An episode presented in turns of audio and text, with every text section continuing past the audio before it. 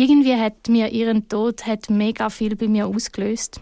Ähm, es ist nicht die erste Person in meinem Umfeld, die gestorben ist. Also es ist nicht jetzt einfach so gewesen, ich werde zum ersten Mal mit dem Thema Tod konfrontiert und gleich ähm, ist es irgendetwas an dem, wo, wo mir wirklich den Boden unter den Füßen weggezogen hat. Ich habe wie hinterfragt, was ist eigentlich der Sinn von meinem Leben? Und habe gemerkt, irgendwie die Antwort von Jesus erzählen, hat in dem Moment überhaupt nicht begriffen. Vis-à-vis. Bei uns erzählen die Menschen ihre Geschichte. Ein Podcast von ERF Medien Schweiz. Herzlich, echt und ungeniert. Ich habe mir lange überlegt, wie ich Anna Neff soll beschreiben soll. Welches Wort trifft am besten auf sie zu? Ich glaube, es ist engagiert oder mutig vielleicht auch begabt. Emil ist sie sicher niemand, der sich mit einfachen Antworten zufrieden gibt. Immer wieder hinterfragt sie sich und ihr Leben rührt gewohnte Lebens- und Glaubensmuster über Bord und geht neue Wege.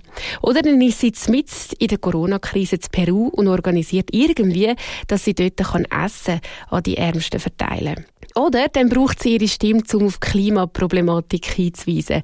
Und mit Stimme meine ich, sie schreibt. Und sie schreibt so packend, dass man Artikel von ihr fast nicht mehr weglegen kann. Einmal so geht es mir.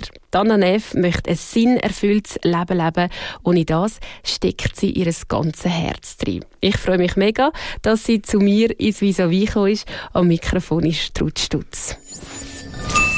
Hoi Anna. Hoi Ruth. Herzlich willkommen bei mir im Vis-a-vis. Mega schön, dass du da bist. Ja, danke vielmals für die Einladung. Ein paar kommt deine Stimme ja dann vielleicht im Verlauf von dem Gespräch bekannt vor, weil wir kennen dich ja auch vom Radioprogramm äh, Live Channel. Dort machst du es aus dem Leben, gell? Genau, ja. Du gibst jetzt so ein bisschen Gedankenanstöße weiter. Äh, mir ist aufgefallen, dass ich immer, wenn du kommst, lasse ich wirklich mega gerne zu. Das ist jetzt echt so, nicht geschlieben. du, du tust so aus dem Leben, weißt du, bist so ganz praktisch aus dem Leben und man spürt so auch wirklich dort, finde ich, dein Herz. Ist dir ganz wichtig, glaube dass es äh, näher ist, gell? Ja, also das freut mich, dass das in dem Fall überkommt. Mal, es ist schon etwas, wo ich, also, wo ich auch merke, es, es tut mir auch gerade gut, diese Beiträge zu schreiben, um im Schreiben von diesen Beiträgen auch selber ein über mein Leben nachzudenken. Also, dass es auch nicht zu platt ist, sondern dass es auch mir selber hilft, um ein bisschen ja, reflektieren, was eigentlich bei mir gerade so los ist. Und man hört einem ja immer im Radio schwätzen, aber eigentlich schreibt man ja viel, dass man es dann reden kann. Mhm. Also dort ist ja wieder Schreiben drin. Das ist etwas, was du mega liebst, gell?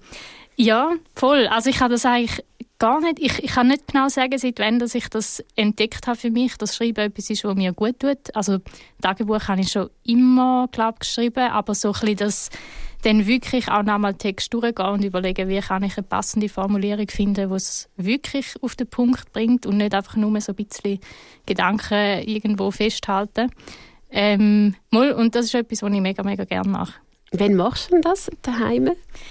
Ähm, also einerseits tue ich häufig am Abend einfach aufs Sofa sitzen und mir so zehn Minuten, eine Viertelstunde Zeit nehmen, um einfach ein bisschen den Tag durchgehen und ein überlegen, wo ist mir heute etwas aufgefallen oder etwas hängen geblieben oder ähm, vielleicht auch, wo habe ich irgendwie ein Gefühl, das ich jetzt gerade mitnehme, wo mich noch etwas beschäftigt und probiere dem Wort zu finden, wo das irgendwie auf den Punkt bringt. So. Mhm. Ich habe viel beim Schreiben das Problem, oder Tagebuch schreiben ist das ja eine Art, die du machst, dass man dann so wie weiss, hey, ich habe das jetzt aufgeschrieben. Das ist jetzt schwarz auf weiß. Ich weiß, in dem Buch oder in dem Buch steht das. Vielleicht auch etwas, was einem sehr beschäftigt und einem wieder könnte auffühlen, wenn man es wieder führen nimmt. Hast du nicht Respekt vor dem? Ähm, ich finde das jetzt eine spannende Frage, weil ich glaube, ich habe mir das noch nie überlegt. Ähm, weil ich es eigentlich etwas mega Schönes finde, zum Wissen, ich habe meine Erinnerungen irgendwo festgehalten. Und auch wenn es zum Teil vielleicht schmerzhafte Sachen sind oder Sachen, wo ich dann im Nachhinein nicht mega gern darüber nachdenke oder auch, wo ich dann im Nachhinein denke, wie habe ich dort mhm. überhaupt können das so gesehen oder, mhm. oder so, mhm. um dann gleich nochmal in das können eintauchen und irgendwie merken, hey, das, das gehört auch zu mir oder das hat auch irgendwie dazu gehört oder vielleicht auch später merken, damals hat es sich mega schmerzhaft angefühlt, aber jetzt kann ich mega versöhnt auf das zurückschauen oder so. Finde ich eigentlich etwas mega Schönes. Mhm. Schöne Sicht. Vielleicht probiere ich es dann auch wieder mal.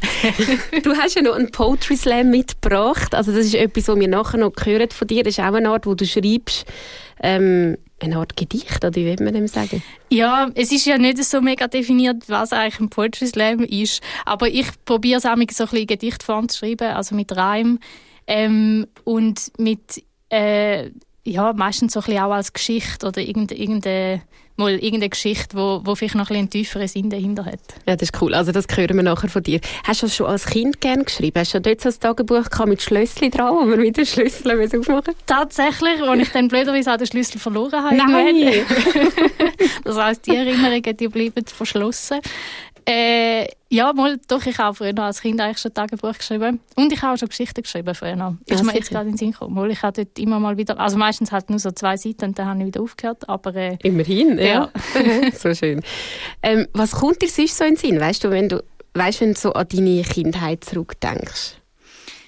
Also ich hatte sehr eine schöne Kindheit. Gehabt. Ich bin äh, die zweitälteste von vier Kindern und wir haben es eigentlich als Familie mega gut gehabt, immer.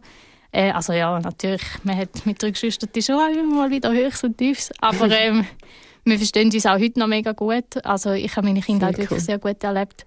Bin in einem kleinen Dorf aufgewachsen, im Kanton Schaffhausen und äh, ja, habe auch die Dorfgemeinschaft mega, mega etwas Schönes gefunden. So im Sommer irgendwie mit allen Kindern vom Dorf auf dem Fußballplatz am Schutten Mhm. Dein Papi ist Pfarrer. Und weißt, wenn ich das gehört habe, habe ich immer das Gefühl, oh, das ist sicher mega streng oder so. Oder äh, vielleicht eben so ein bisschen das ähm, Enge, oder? Habe ich dann gerade das Gefühl. Das mhm. sind so Vorurteile.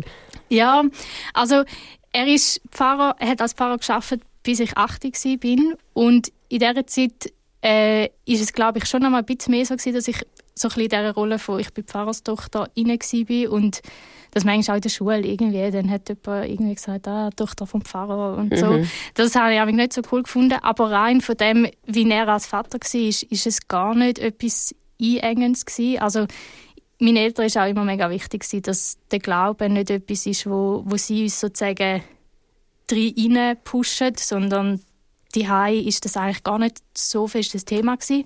Also man hat schon irgendwie vor dem Essen bettet oder gesungen, aber ähm, so persönlich haben sie jetzt nicht mega viel mit uns über den Glauben geredet. Und, das ist äh, lustig, nicht? Obwohl das ja eigentlich so, haben wir das Gefühl, so vereinnehmend ist, oder? Ja, ja. Und ich, es hat tatsächlich auch eine Zeit gegeben, wo ich ein, äh, so als Teenie, äh, wo dort für mich selber der Glaube mehr äh, oder wo ich mehr äh, das entdeckt habe für mich, wo ich also gedacht habe, wieso haben die nicht mehr mit uns direkt über das geredet? Mhm. Und auch so ein bisschen vorwurfsvoll. Ähm, aber gleich sehe ich es jetzt schon sehr als etwas Wertvolles, dass es in dem Sinne auch nicht etwas ist, was für mich so, so verbrennt ist, weil es irgendwie, ja, meine Eltern haben schon das immer gesagt, ja. darum muss ich das jetzt oder, ja, genau. oder so, sondern ich habe wirklich meinen eigenen Glauben auch können finden und meine eigene Art, wenn ich, ja, was für mich wichtig ist an dem. Du hast mir äh, erzählt im Voraus, dass deine Mami Brustkrebs bekommen hat, wo du ein Mädchen warst. Ich stelle mir das mega heftig vor, oder? Ja, Mal, das ist schon eine Zeit die nicht so einfach war. Ähm, ich war dort in der sechsten Klasse wo sie die Diagnose bekommen hat und ähm, ja, ich glaube, ich habe schon, ich habe nicht, ich glaube, ich habe nie Angst gehabt, dass sie irgendwie wird sterben. Ich habe irgendwie immer so ein das Gefühl gehabt, es kommt, es kommt schon irgendwie gut. Aber es war halt eine Zeit, gewesen, wo sie dann auch nicht viel daheim war und wo ich dann auch ein bisschen die Rolle eingekommen bin von viel im Haushalt helfen und ich habe so ein bisschen das Gefühl gehabt, ich muss mich jetzt um meine kleinen Geschwister kümmern, weil ihre Mami nicht da ist und die haben das natürlich auch nicht so cool gefunden. ist aber eigentlich mega herzig von dir, oder? Oder hast du zu viel Ich glaube, ich bin ein bisschen zu fest auch so ein bisschen eher die Kontrollierende und nicht unbedingt nur positiv kümmernd, sondern eher nein, das darfst du jetzt nicht. Ja, ja genau. genau. Ja, und in dem sind dann schon viel auch für Sachen mitdenkt, die vielleicht jetzt nicht meine Aufgabe gewesen wäre. Oder mhm. mir Sorgen gemacht auch um Sachen. So. Es ist aber gut gekommen, in dem Fall mit der Mami? Ja, ja. Mal, sie ist heute wieder gesund und es ist alles gut. Aber ja. hat dich prägt die Zeit, hast du das Gefühl? Ja, schon. Also, ähm, ich glaube, auf verschiedene Arten. Einerseits einfach, weil ich irgendwie ähm, auch immer die gewusst habe, die ist, ist etwas und ich glaube, das hat mich dann auch geprägt, wenn ich in meinen Freundschaften war. Also ich bin dann auch viel nach der Schule einfach direkt heim und bin nicht so lange einfach noch mit den Leuten irgendwo vor einem Kopf rumgehängt. Mhm. Ähm, und äh, habe auch immer das Gefühl, gehabt, ich sollte auch die sein. So. Mhm. Ähm, und das ja, hat dann schon irgendwie also schon ein grosses Verantwortungsbewusstsein, 6. Klasse. Finde ich jetzt, bist du ja doch noch eine Kleine gewesen, oder? Ja. Und hast das mega schon übernommen, oder? Ja, ich glaube, das ist auch, ich mag mich noch mega gut erinnern, wo ich, äh, wir sind einmal meine Mami besuchen im Spital und dann äh, ist meine Große auch dabei gewesen, und sie hat dann so die Hand auf meine Schulter gelegt und zu meiner Mami gesagt, ah, gell, es ist schon gut, dass du dir keine Gedanken musst machen wie es dir läuft, weil die Anna schaut schon. Ja. Und äh, das ist natürlich mega nett gemeint gewesen, aber es hat bei mir dann natürlich auch nochmal so das ausgelöst von, ah ja, okay, sie, sie vertrauen darauf, dass ich da mhm. schaue und mhm. etwas mache. So, mhm. ja. Spannend, ja, so Sätze können irgendwie lieb gemeint sein, aber äh, recht viel auslösen, ja? Ja. dass es überhaupt heute noch weisst. Ähm, wir haben, wir haben es davon gehabt, dass eigentlich der Glaube nicht so ein mega Thema war, obwohl du Pfarrerstochter warst oder es nicht so ähm, intensiv gelebt worden ist. Du hast dir dann eigentlich das, den Glauben äh, wie auch von außen hast dich ein prägen lassen, kann man das so sagen? Ja, mal und äh, das ist also das ist glaube ich auch etwas, was meinen Eltern sehr wichtig ist, dass wir nicht nur einfach von ihnen irgendwie das hören, sondern auch sonst in einem Umfeld vielleicht etwas von dem mitbekommen und darum sind wir auch ins Sonntagsschullager gegangen von der reformierten Kirche. Ähm, und dort, äh, das hat mich mega geprägt. Also es war halt nur einmal im Jahr so eine Woche, gewesen, aber irgendwie sehr intensiv. Und dort sind die Leitenden auch aus verschiedenen Kirchen, also auch aus Freikirchen, wo ich wie gemerkt habe, die haben ganz unterschiedliche Arten, wie sie ihren Glauben leben und auch mega spannend gefunden, um da so ein bisschen mehr drin zu sehen, gewisse, die eben irgendwie erzählen, wie sie jeden Tag und jeden Moment probieren zu beten und im Gespräch sind mit Gott und irgendwie hören, was Gott sagt und so. Und ich so gemerkt habe, wow, das habe ich noch nie vorher so gehört. Und mhm. ähm, das sind so Sachen, die mich dann schon auch fasziniert und prägt haben. Ja, und der Glaube ist noch recht früh für dich wichtig geworden. Das hätte jetzt auch können sein mit dem Setting, wo du aufgewachsen bist, in dieser Freiheit, dass du gesagt hast, uh, das ist nichts für mich, oder? Ich stelle ich mhm. mir vor. Aber es ist mega wichtig geworden. Ja, ich glaube, so das Grundbewusstsein von Gott ist da und der gibt es, das ist, glaube ich, schon immer da gewesen. Und so ein bisschen das Interesse, um dann herauszufinden, was hat denn das mit meinem Leben zu tun oder wie kann der dann noch in meinem Leben hineinwirken, das ist dann recht früh immer mehr gewachsen. Gerade auch durch die Lager, denke ich, und mhm. später dann auch im Gimmi, äh, wo ich Leute kennengelernt habe aus verschiedenen Kirchen und wir dort zusammen in einer Bibelgruppe sind und dann ja, also der Austausch darüber und so zu merken, doch, das ist etwas mega, mega Schönes auch, können in dieser Beziehung mit Gott stehen. Hat so. dir das denn so auch wie Sicherheit gegeben in der Jugend oder so? Oder weißt, hast, du gemerkt, hast du gemerkt, mal, das hilft dir in deiner Identitäts Identitätsfindung? Ja, mal auf jeden Fall. Also einerseits einfach so das Gespüren, hey, egal ähm, wie ich gerade über mich selber denke oder wie andere gerade über mich denken, da ist jemand, der mich einfach gern hat. Und das hat mir auf jeden Fall Sicherheit gegeben. Ähm, und natürlich auch so zu merken, ich gehöre da auch so zu einer Gruppe dazu, von Leuten, die das gleich sehen und wo man miteinander austauscht über das. Das hat mir auf jeden Fall auch Identität gegeben. Und ich habe dann auch immer mehr angefangen, äh, meinen Glauben auch nach außen vertreten und so sagen, hey, das ist etwas, was mir wichtig ist und probiert das Gespräch suchen mit Leuten über das und irgendwie erzählen, was mir wichtig ist und das ist ja dann auch so ein bisschen hat ja dann auch so ein eine Rückwirkung auf einem selber, wenn man merkt, ich habe etwas, wo ich dafür einstehe mhm. und mir wichtig ist, dann verstärkt das auch nochmal so ein bisschen das Identitätsgefühl. Also du bist ja auf der Straße und hast mit wildfremden Leuten über deinen Glauben ja, geredet, genau. Mega mutig.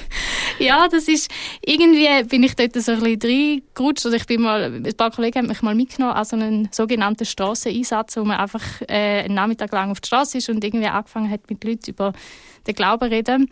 Und ich habe dort so gemerkt, boah, irgendwie macht mir das mega Spaß. Ich finde es spannend, auch einfach Leute zu fragen, was sie eigentlich so glauben. Und auch so gemerkt, hey, ja, ich glaube, ich kann das auch gar nicht so schlecht, irgendwie, wenn es dann darum geht, argumentieren, wieso macht es jetzt Sinn, um an Gott zu glauben und so. Also ich vermute, ich bin nicht immer die angenehmste Gesprächspartnerin gewesen.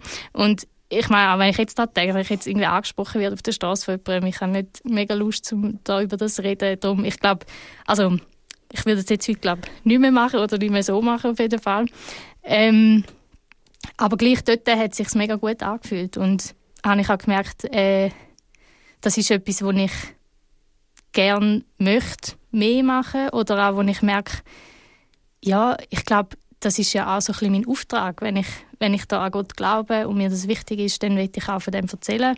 Und äh, ist dann wie auch so ein bisschen zum Sinn geworden von meinem Leben. Also, wo ich wie gemerkt habe, äh, der Grund, wieso wir auf dieser Welt sind, ist, um anderen Menschen können von dem Gott erzählen, der uns so liebt.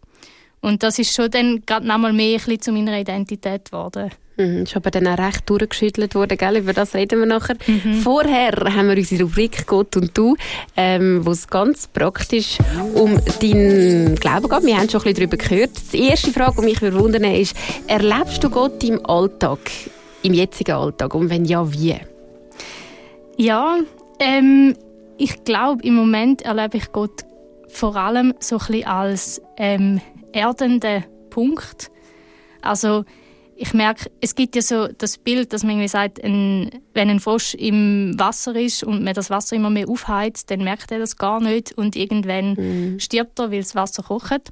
Und ich glaube, mir geht es manchmal ähnlich mit irgendwie Gefühl, dass ich irgendwo entwickelt sich etwas. Ich merke, ich, ich bin immer mehr so zum Beispiel in einer hässigen Grundstimmung oder in einer zynischen Grundstimmung. Mhm. Das kommt auch öppe vor. Äh, und merke das dann gar nicht selber.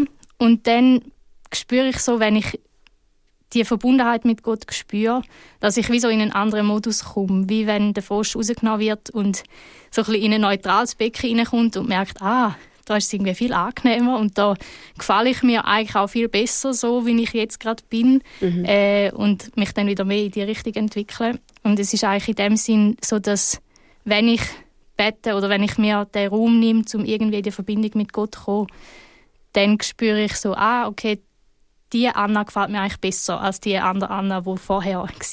Mhm. Äh, und so spüre ich vor allem, oder erlebe ich vor allem so eine Auswirkung von dieser Beziehung mit Gott. Mega schön beschrieben. Ähm, auf welche Frage hättest du von Gott gerne eine Antwort? Hm. ähm, Pickst also, mal eine raus. Genau, es gibt sicher verschiedene. ähm, also ich glaube, eine Frage, die mich, wo mich am meisten, also nicht unbedingt am meisten beschäftigt, aber wo ich merke, das ist schon ein Stolperstein, ähm, ist die Frage, wieso lässt du zu, dass Menschen in deinem Namen grausame, böse Sachen machen. Also, oder nicht nur im Namen von Gott, sondern wirklich vielleicht auch aus dem Gefühl heraus, das ist jetzt richtig. Will, will Gott das auch so möchte? Oder ähm, das Gefühl sie haben das Recht dazu, jemand anders so schlecht zu behandeln, weil sie das von ihrem Glauben her so sehen. Also mhm. wie kann es sein, dass Leute aus ihrem Glauben heraus schlechte Sachen machen, die anderen schaden? Mhm. Wo ich so denke, wenn da irgendein Funke von Gott in dem Mensch drin ist, dann müsste der doch lauthals schreien, stopp. Also, äh, ja. Mhm. Mhm.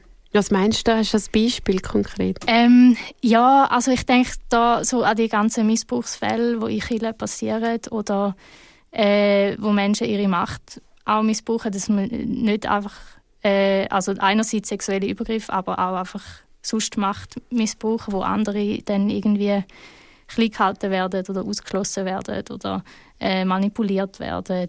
Und da ja, passiert nicht selten in Chile so etwas. Mhm. Und wieso bleibst du gleich dran? Weißt du, wenn das so dich plagt? Ähm, ja, ich glaube, weil ich einerseits eben spüre, wie bei mir der Glaube eine positive Auswirkung hat auf mich als Person und auf mein Leben. Ähm, und ich das nicht aufgeben so. Mhm. Und schon auch, weil ich, weil ich das bei anderen Leuten erlebe, dass am Schluss eben doch der Heilige Geist, der irgendwie mit uns unterwegs ist und mit uns redet, äh, kann einen, Aus einen Unterschied machen. Und irgendwie ähm, hoffe ich auch, dass das in der Kirche doch dann am Schluss das ist, was am meisten Raum einnimmt und, und die anderen Sachen dann natürlich immer als Frage da werden bleiben, so wieso, wieso passiert so etwas, aber ähm, ja, wo ich gleich ein Teil von der Gemeinschaft will bleiben, um das irgendwie vielleicht auch dem entgegenwirken. So. Mhm. Mhm. Hey, wir haben über Kindheit geredet, dass die mega schön war oder zum grossen Teil schön war. Die Jugend hast du, glaube ich, auch mega positiv erlebt. Und dann, eben, du hast erzählt, du bist auch so ein bisschen äh, mega mutig, aber auch vielleicht ein bisschen blauäugig, ich weiss nicht, Mhm. auf, mit deinem Glauben unterwegs gewesen. Hey, einfach der Jesus über alles, oder? So Mhm. stelle ich mir das vor. Und dann irgendwie hat es angefangen, kriseln, kann man das sagen?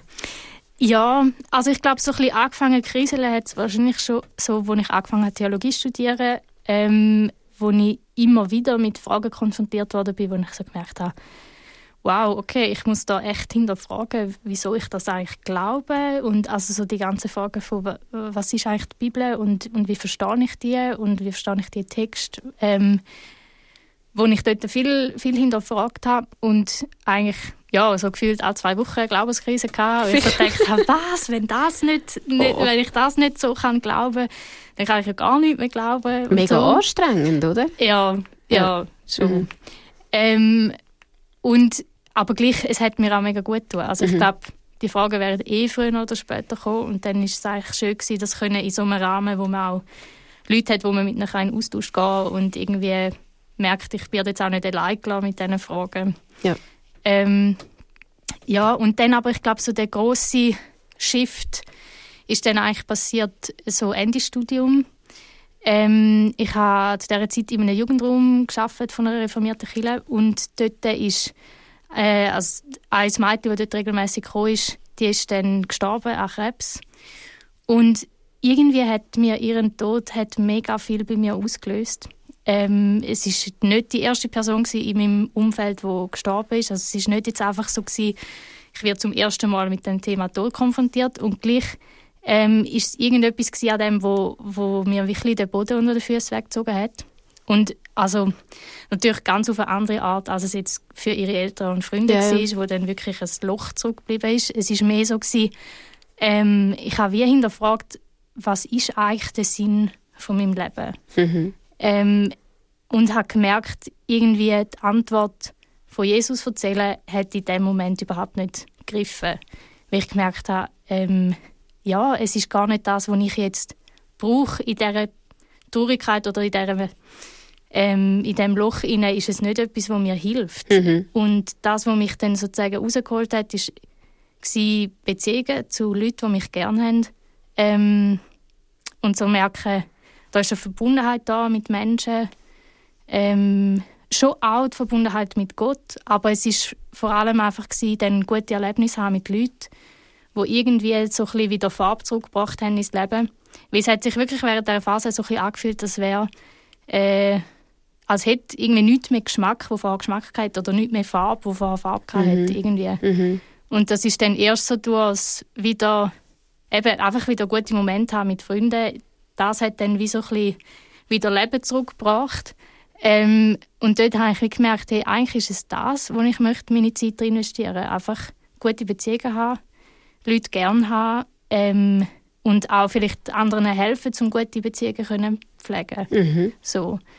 Und das hat dann schon sehr viel mit mir gemacht, zu merken, hey, die Antwort, die ich vorher hatte, immer auf, meine, auf die Frage, was gibt dir Sinn im Leben, ist irgendwie jetzt ganz eine andere. Und wer bin ich denn jetzt, wenn das nicht mehr meine Antwort ist? Und, äh, und das ist jetzt etwas, was ich natürlich rückblickend ein bisschen so erzählen kann. Damals war es mir einfach so ein Gefühl, das plötzlich da ist, von wow, da hat sich jetzt gerade mega viel verändert in mir und ich kann es gar nicht so richtig fassen. Mhm. Also darum, das ist schon auch ein Prozess gewesen, wo ich dann relativ lang äh, dran war, um so ein bisschen herauszufinden, was Ab- ist jetzt da passiert. Aber hast du den Gott auch wieder ein bisschen loslassen? Also hast du das, auch das ganze Glauben, Glauben an einen guten Gott, hast du das wirklich müssen abschneiden und dich auf etwas anderes konzentrieren?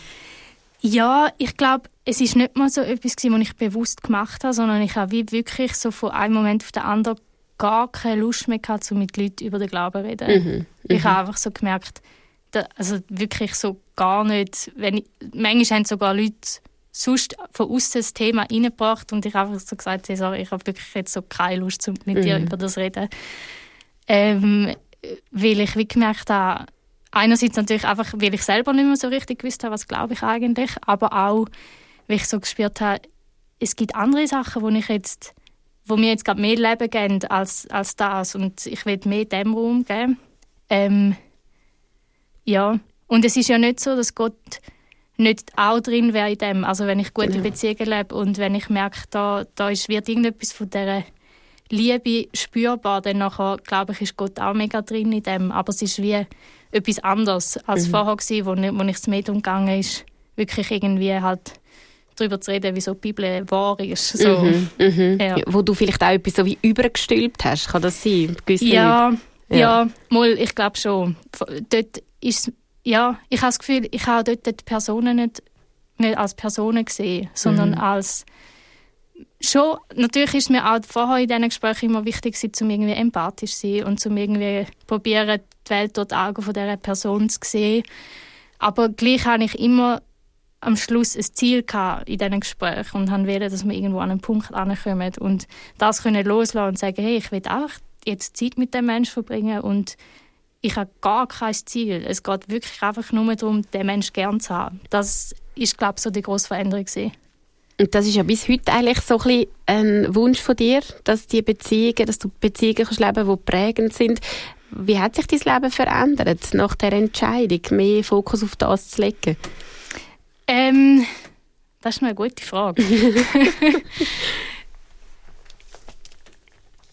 Also ich glaube, einerseits ist es sicher sichtbar an meinem Terminkalender, weil ich einfach viel mehr Zeit habe, um mit Menschen etwas machen oder viel mehr, ähm, also ich glaube, vorher, auch gerade während dem Studium, bin ich wirklich uh, mega verplant gewesen, mit mich überall engagieren und überall dabei sein wollen und mitorganisieren und so. Und jetzt habe ich einfach wirklich mehr Zeit, um auch spontan mit Menschen etwas machen oder ähm, ja, oder will mir auch bewusst mehr Zeit nehmen für das. Was ich bei dir mega spannend finde, ist, wie du ähm, einfach immer wieder dein Leben neu anschaust, habe ich das Gefühl, und auch hinterfragst, will ich das, will ich das nicht, Hint also auch selbstkritisch finde ich, ähm, finde ich so ein bisschen gehörig aus in deinem Leben. und etwas, was das ja auch so ein bisschen, ähm, ausgelöst hat, ist so eine Reise gewesen, oder ein, ein längerer Aufenthalt in Peru, wo du auch ähm, wieder hinterfragt hast, gell? Mhm. Ja, ähm, das war äh, vor vier Jahren, also Anfang 2020, bin ich auf Peru gereist. Ich war schon mal dort früher und ähm, bin einfach Leute besuchen, die ich so in dieser ersten Zeit kennengelernt habe. Und habe dort in einem Projekt mitgeholfen, das sie machen, in einem armen Viertel. Und ähm, als ich dann dort war, ist so nach zwei, drei Monaten ist Corona losgegangen. Und es hat einen Lockdown gegeben und der war in Peru recht heftig. Gewesen. Also dort war es wirklich so, gewesen, die Leute haben nicht mehr raus dürfen. Ähm, jemand pro Haushalt hat noch dürfen posten, aber sonst hat wirklich nicht mehr aus dem Haus dürfen. Und zwar recht lang auch. Also schlussendlich sind es irgendwie drei Monate gewesen und die Schulen sind noch länger, sicher ein Jahr zu. Gewesen. Und das hat halt in so einem Land wie Peru auch mega viel, mega schnell komplett äh, existenzielle Krise mhm. ausgelöst bei den Leuten. Weil viele halt einfach von dem gelebt haben, was sie am Tag verdient haben. Und wenn du dann nicht mehr raus kannst arbeiten, dann äh, hast du nichts, nichts zum Essen. Mhm. Und ähm, ich hatte dann das Glück gehabt, um gerade Leute kennen, also ich habe wirklich kurz vorher dann gerade Leute kennengelernt, die ähm, sehr gut vernetzt waren und wir dann können organisieren, dass wir dürfen so Lebensmitteltransport machen von, vom Stadtzentrum, wo die Leute wohnen, die halt noch ein bisschen mehr Geld haben, ähm, raus an Stadtrand. Und dort haben wir dann ja, mega vielen Leuten können einfach so Lebensmittelpakete vorbeibringen. Und das habe ich dann eben noch so etwa drei Monate gemacht und dann bin ich zurück in die Schweiz gekommen. Und als ich zurück in der Schweiz war, habe ich gemerkt, äh, ja, jetzt fehlt mir plötzlich das, was ich vorher drei Monate lang so gespürt habe, so dass, oh, ich mache jetzt etwas, was mega sinnvoll ist. Ich glaube, es gibt nichts Sinnvolleres, als Menschen können einfach Essen geben ja, ja, das glaube ich. Äh, und das ist etwas, was natürlich auch mega herausfordernd war. Also ich habe in dieser Zeit sehr viel, bin ich auch an meine Grenzen gekommen dort. Aber äh, gleich habe ich bei allem immer so gespürt, wow, das ist jetzt genau das, was es braucht. Mhm. Und nachher bin ich da und habe gemerkt, ich weiß jetzt überhaupt nicht, was es braucht und wieso es mich braucht in dieser Welt. Mhm. So. Mhm. Äh, und Dazu ist noch, dass ich dort gerade gezügelt bin und eh einfach, ja, während Corona lernst du auch nicht gerade neue Leute kennen und dann ist gerade ein vieles zusammengekommen und ich so gemerkt habe, wow, jetzt irgendwie weiß ich gerade gar nicht, was ich mit meinem Leben soll machen soll. Aber die Idee ist nicht gehabt, um wieder zurückzugehen und so wirklich den Armutsländern helfen, wenn du wie merkst, hey, mal, dort löst, das löst etwas in dir aus.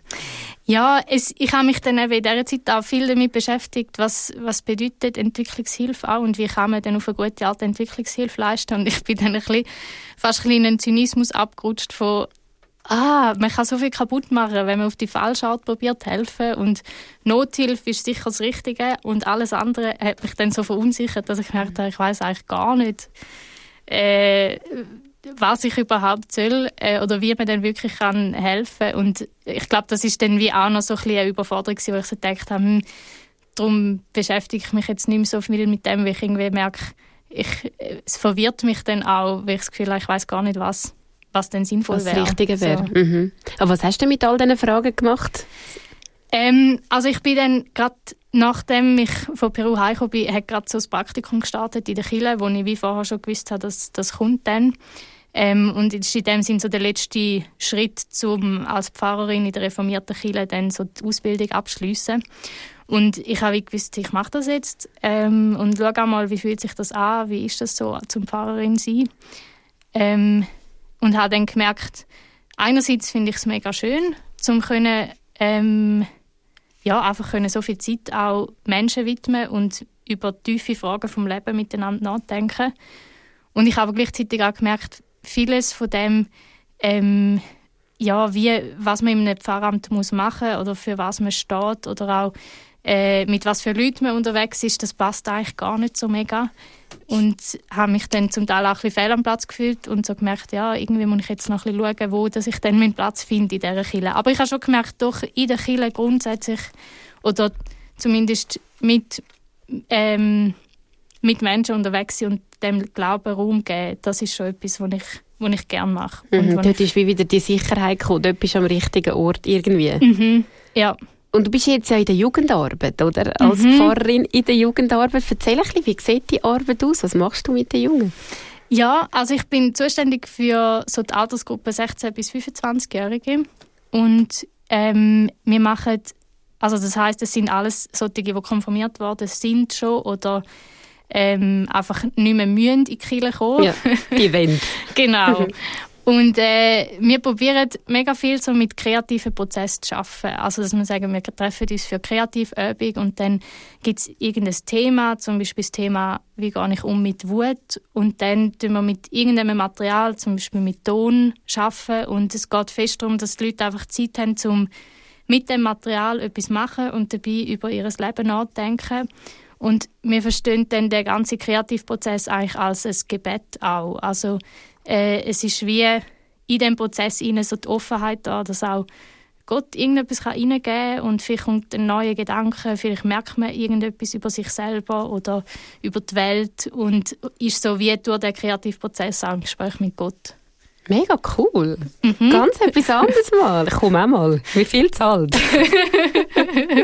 das ist mega cool. Also bist du auch so eine, die die Idee reinbringt? Weißt du, die sagt, hey, komm, mach jetzt mal ein bisschen anders.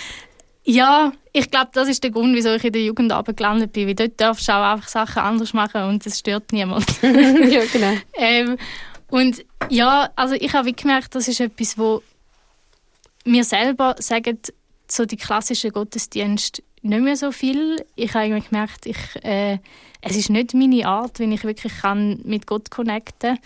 Ähm, und bin dann ein bisschen auf die Suche gegangen, was, was ist es denn? Oder ich habe dort auch schon gemerkt, durch das Schreiben zum Beispiel, das ist etwas, was mir mega hilft, zum in so einem, wenn ich in so einem kreativen Prozess drin bin, dann erlebe ich dort auch immer mal wieder etwas mit mhm. Gott und habe mich dann wie gefragt, ja, wie kann man denn das vielleicht auch als Gruppe machen oder wie kann man das mehr zu etwas machen, wo in der Kirche auch Platz hat und es nicht etwas ist, was ich einfach für mich allein muss machen muss, weil das ist immer auch ein bisschen anstrengend, sich ja. wirklich die Zeit zu nehmen, genau. sondern so miteinander den Raum schaffen, um ja, da etwas können machen Und da ist man ja mega, auch in der heutigen Zeit, finde ich, ist man mega offen mit Erlebnis, oder? Das, man funktioniert mega so, oder? Mhm. Dass man so gespürig ist und Sachen. Oder vielleicht, wenn man nicht am Handy ist. Das ist ja auch das, gell? Ja, genau. Und ich, für mich ist es auch mega fest, das Probieren, ähm, etwas haben, wo, wo, ich dann eben nicht aktiv selber muss das Handy weglegen, sondern ich, kann, ich weiß einfach, okay, ich gehe dort an und dort habe ich dann Raum und Zeit für, um etwas kreativ zu machen, weil die eben muss ich sehr aktiv das Handy weglegen und dann mhm. ist es schwierig manchmal. also ich finde, man spürt bei dir mega, du, bist, du willst ganz nah bei den Leuten sein, du willst spüren, ähm, was brauchen sie und wie können wir in der heutigen Zeit äh, in Verbindung kommen mit Gott, oder? Kann man schon so sagen. Ja, mal, doch, das trifft sehr gut. Gell? Und irgendwie auch wieder beim Thema Klima, das ich bei dir mega spannend finde, wo du dich stark machst dafür, hast du dich eigentlich auch wieder so formbar gemacht, eigentlich wie der Ton, oder, du vorher gesagt hast, du bleibst so formbar, du hast auch dort dich darauf eingelassen, hast äh, keine Kräfte äh, gescheucht und hast äh, einer Freundin zugelassen, wo das ein mega Anliegen war und hast dich auch dort wieder auf die Reise begeben. Erzähl mal.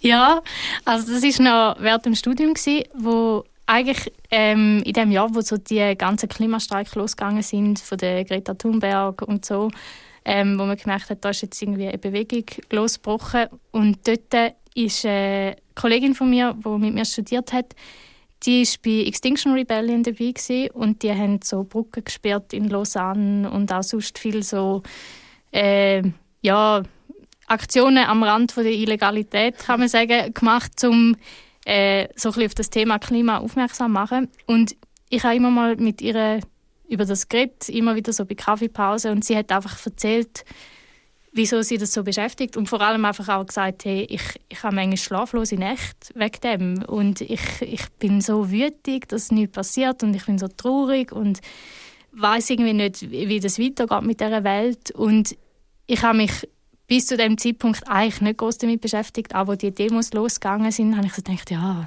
ist jetzt wieder irgendein so Trend, keine Ahnung. Mhm. Und wir wissen ja, dass es schlimm ist. Ich habe ja schon als Kind WWF-Plakate in meinem Kinderzimmer gehabt. Also es ist jetzt ja auch nichts Neues und so.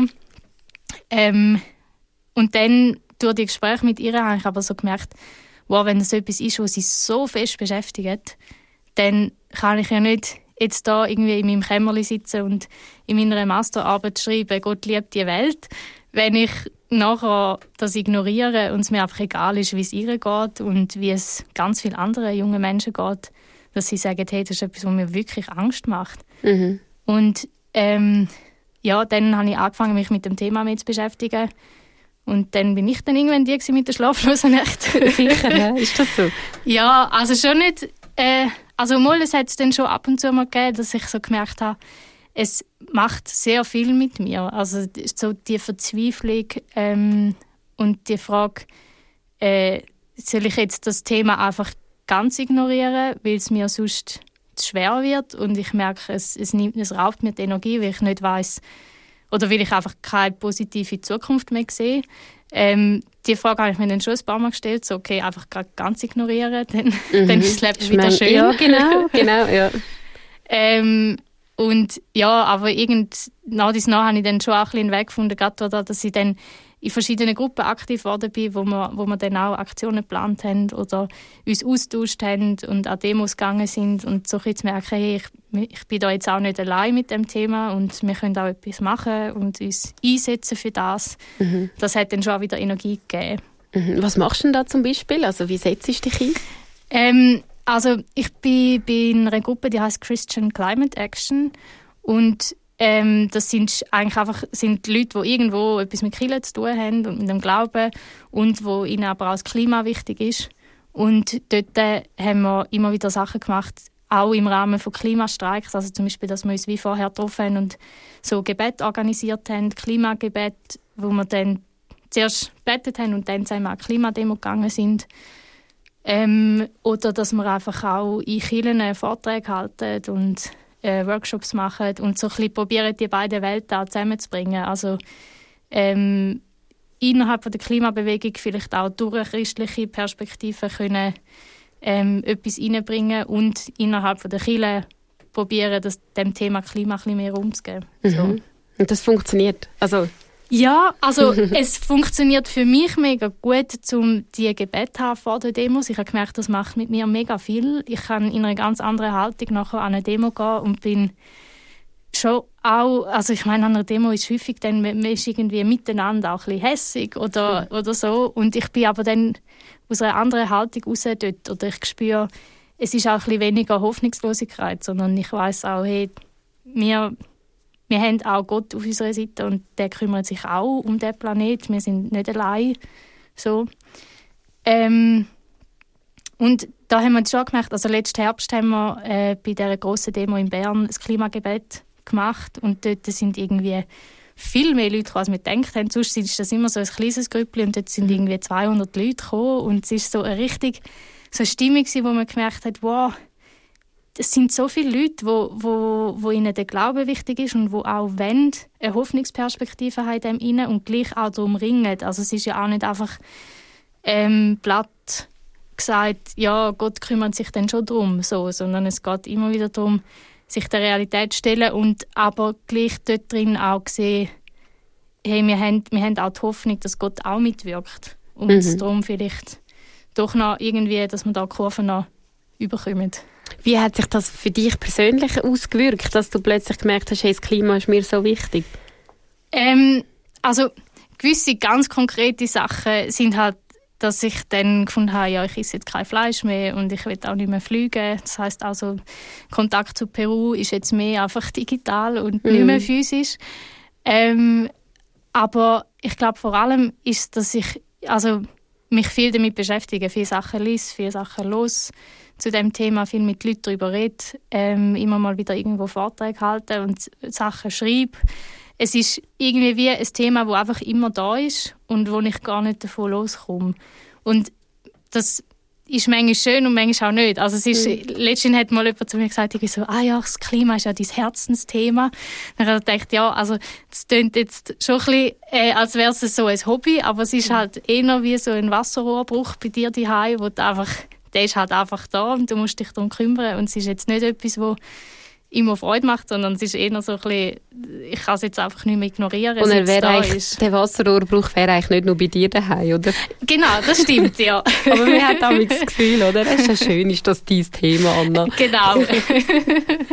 du schreibst eben auch Kolumnen über das und eben die Liebe zu der Sprache, das ist etwas, was dich fest ausmacht. Ich habe es am Anfang gesagt, äh, wir dürfen einen Poetry Slam von dir noch geniessen.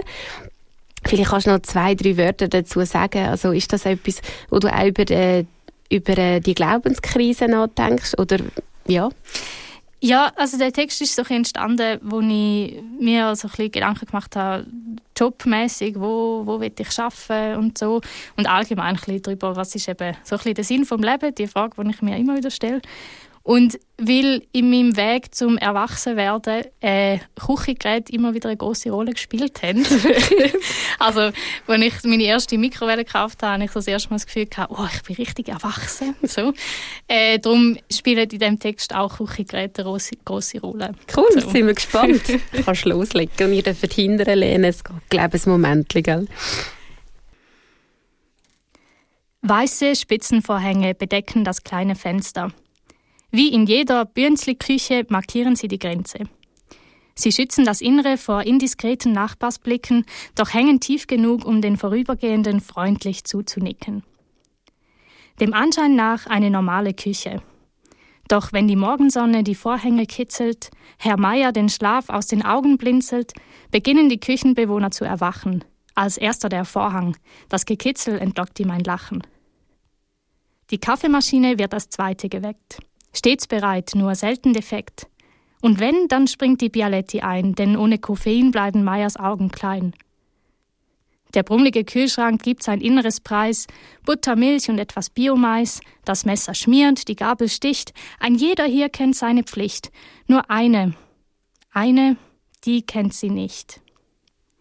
Die kleine Pfeffermühle. Sie steht weit oben an der Wand, auf einem angeschraubten Brett kaum breiter als Herr Meyers Hand. Die Pfeffermühle könnte stolz sein. Verziert mit sorgfältiger Handarbeit, ein Albaufzug, Trachten und Kühe, der Schnitzer gab sich einst viel Mühe. Doch seither nie mehr angefasst. Sie steht nur da, Tag ein, Tag aus, dafür erhält man hier wohl kaum Applaus. Sie träumte von der großen Karriere, die ihre Namensvettern ihr voraus, von Red Hot Chili Peppers bis zum Märchen von Pfefferkuchenhaus. Doch mit den Jahren gingen ihre Träume ein.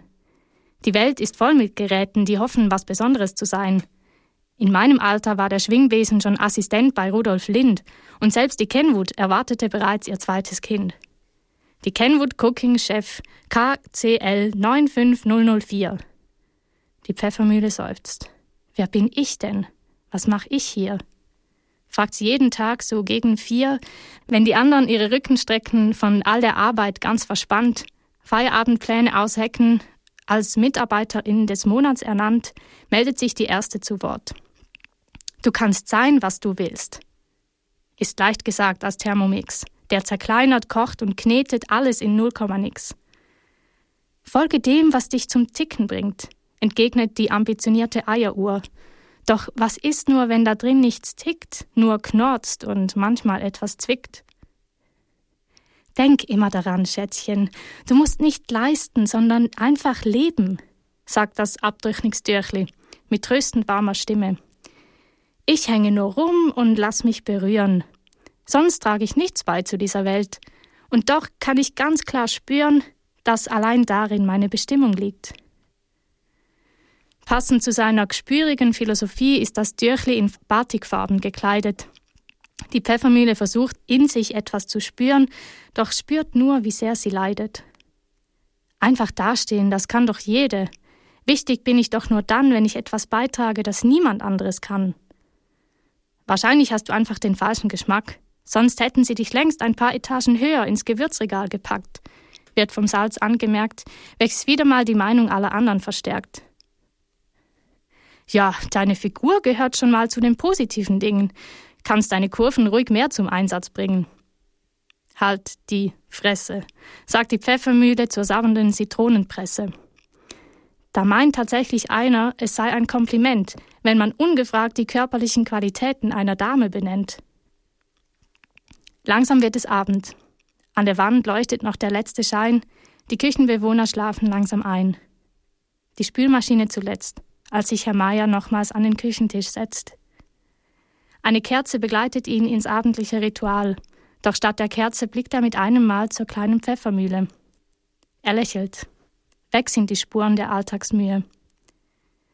Vor seinem inneren Auge flackern Erinnerungen auf. Sein Vater, im Feuerschein der Stube, sorgfältig schnitzend, die Augen glitzernd vor Liebe, die er besser ins Holz ein als in Worten ausdrücken konnte.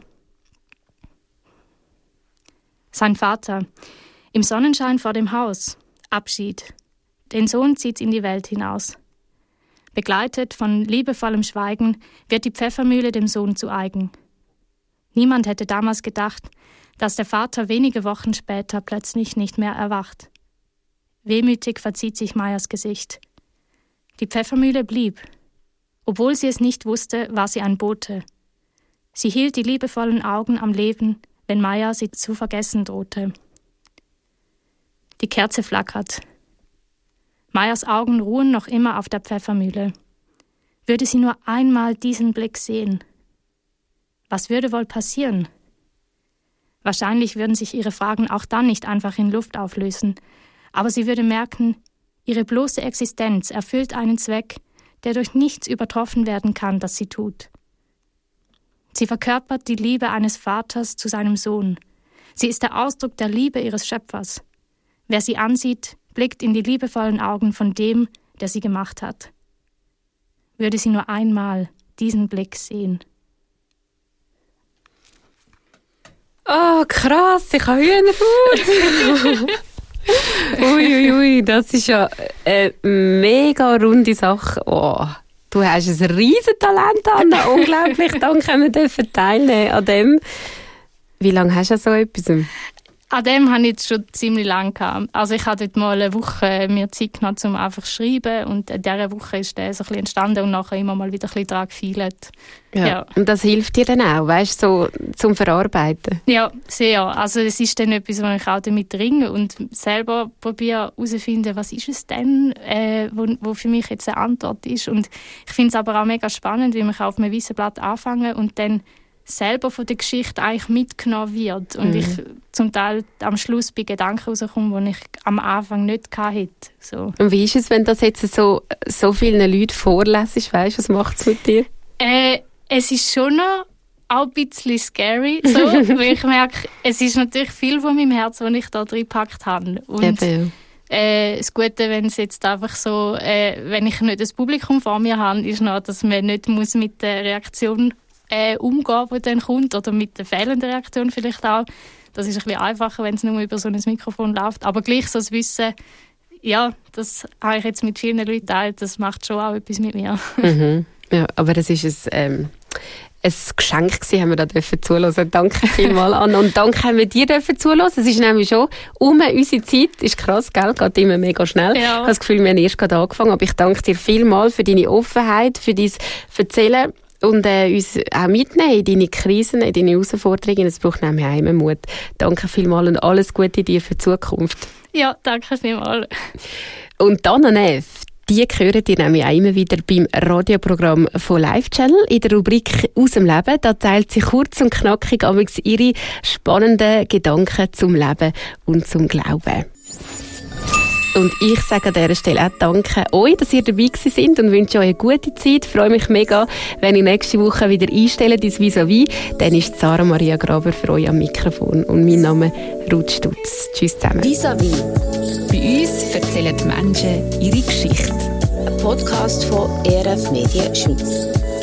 Herzlich, echt und ungeniert.